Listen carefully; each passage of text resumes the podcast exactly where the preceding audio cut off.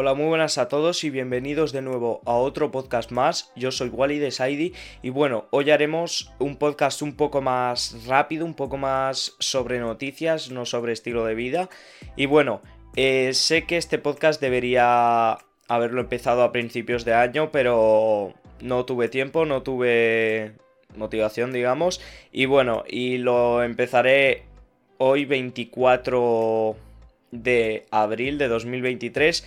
Y bueno, eh, vayamos con las primeras noticias que vamos a hablar, que serán las filtraciones del nuevo Pixel Fold que competirá directamente contra el Samsung Galaxy Z Fold 4 y el Oppo Find N. Eh, también hablaremos del Pixel 7A sobre su fecha de salida, precio, modelos y más cosas. Y por último hablaremos sobre el retraso del Mac más potente de Apple. Eh, por motivos que han dado ellos, que ya os contaré, que los motivos los ha dado Mark Gurman. Por último, un poco de off topic y también un tip que hay gente que no sabe que en Windows se puede hacer esto y si lo sabes, pues bueno, eh, algo que sabes ya hacer. Bueno, pasemos con la primera noticia que es eh, la filtración del Pixel Fold que competirá directamente, como he dicho antes, contra el Oppo Find N y el Galaxy Z Fold 4. ¿Por qué competirá contra esos dos móviles? Por el formato. Tiene un formato plegable que, de tableta que es como un libro y según, eh, según un medio estadounidense se situará por encima de los 1.700 dólares colocado como el móvil más caro de la historia de Pixel. Eh, bueno, el precio me parece un poco excesivo porque creo que el Galaxy Z Fold vale menos y el Oppo Find N también. Y siendo una marca como Google Pixel que no tiene tantas ventas como Samsung, yo creo que este móvil se venderá menos aún.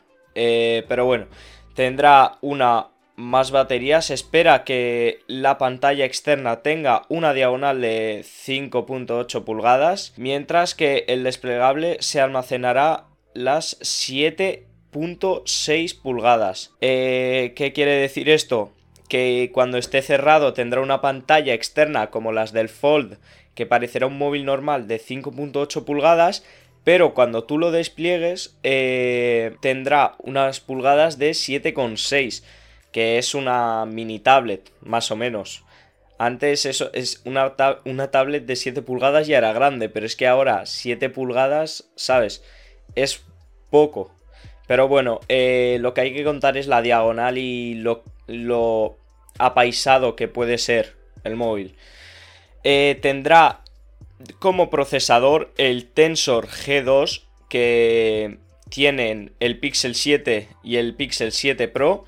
Eh, que salieron hace unos meses. se espera que tenga resistencia al agua y supongo que también al polvo. Según ese medio estadounidense, habrá una opción de entregar un móvil antiguo para que el Pixel Fold nos salga más barato. Eh, yo creo que lo de más barato se, se dice porque sí, porque muchas veces te quitan 25 euros, 10 eh, y al final tú si no vas a usar el móvil antiguo, se los das porque en vez de tirarlo a la basura, ¿sabes? Porque ellos harán un proceso para, para reciclarlo o más cosas. Si no, pues no hace falta que lo tires, te lo quedas y por si acaso, lo tienes ahí por si acaso. Y bueno, pasemos con la siguiente noticia que es la del Pixel 7A. Hablaremos sobre su fecha de lanzamiento que será en estos meses la fecha de lanzamiento del Pixel 7A.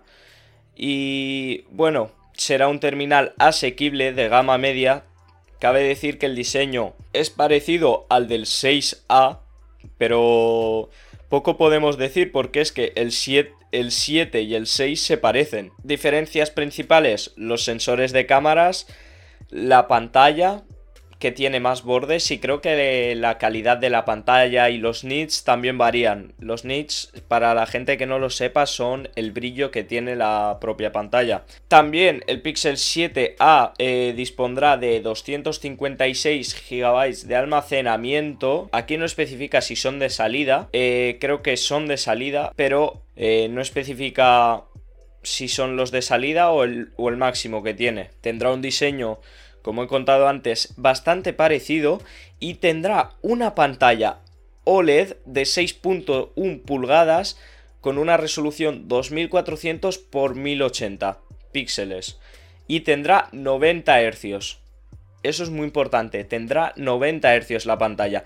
Tiene unas características muy buenas de gama media, eh, solo tendremos que saber eh, sobre qué precios se irá moviendo y bueno, el precio sobre el que se irá moviendo será los 459, más o menos como el Pixel 7, pero yo creo que se venderá por un poco más, por el tema de la inflación y todo. Eh, más o menos 500, 600, algo así.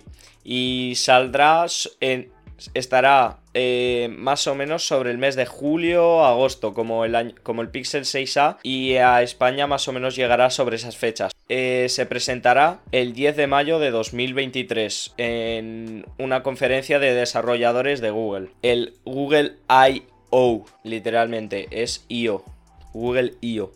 Y vayamos con la última noticia de todas, que es la confirmación del de, eh, retraso del Mac más potente. Eh, ¿Esto a qué se debe? Eh, bueno, os lo leeré lo que hace unos días dijo Mark Gurman, que comentó en un podcast de Mac Rumor Show, que no espera que veamos el Mac Pro eh, con Apple Silicon durante la conferencia de desarrolladores de Apple. Eh, dice que se, eh, que se lanzará este año, pero será más cara al final. O sea, será más caro y se lanzará más tarde. esto de la conferencia de desarrolladores 6 es la WWDC 23. yo os lo he traducido directamente. ¿Y por qué no lo van a sacar eh, fácilmente. Tienen miedo de que, eh, de que otras tecnologías eclipsen al Mac y pase el Mac a ser un segundo plano.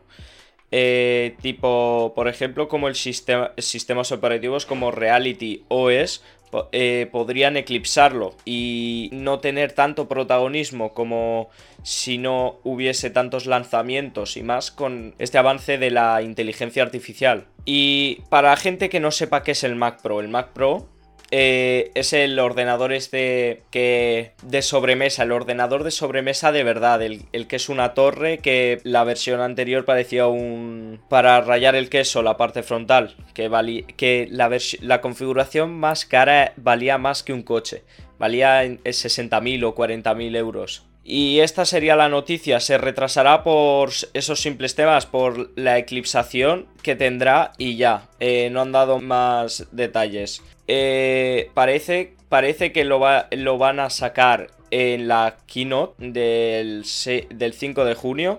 Pero no, no, se sabe aún, no se sabe oficialmente aún. Y ahora vayamos con el tip y luego con un poco de off topic. El tip de, del que os quería hablar es de que, si no lo sabíais algunos, que Windows 10 y Windows 11 no se apagan completamente. Tú cuando apagas el ordenador acaso de que eh, tengas configurado algo, nunca se, va, nunca se va a apagar completamente. Para apagarlo de verdad, a la hora de darle al botón apagar, antes de darle al botón apagar, tienes que mantener el control. Cuando tengas mantenido el control, ahí le puedes dar al apagar y se apagará completamente.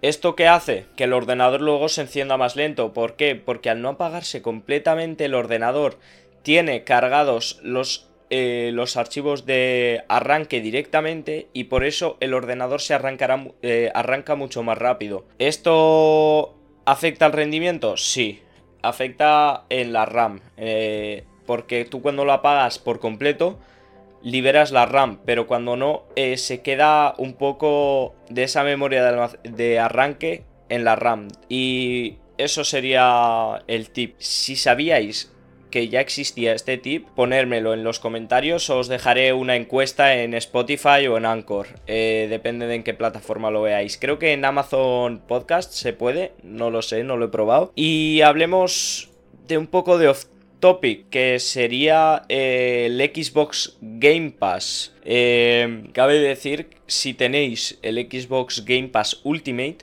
Podéis jugar tanto en el ordenador como en una Xbox y tanto en la nube. Esto en la nube, ¿qué quiere decir? Que tú con acceso a internet puedes jugar a cualquier juego sin necesidad de hardware.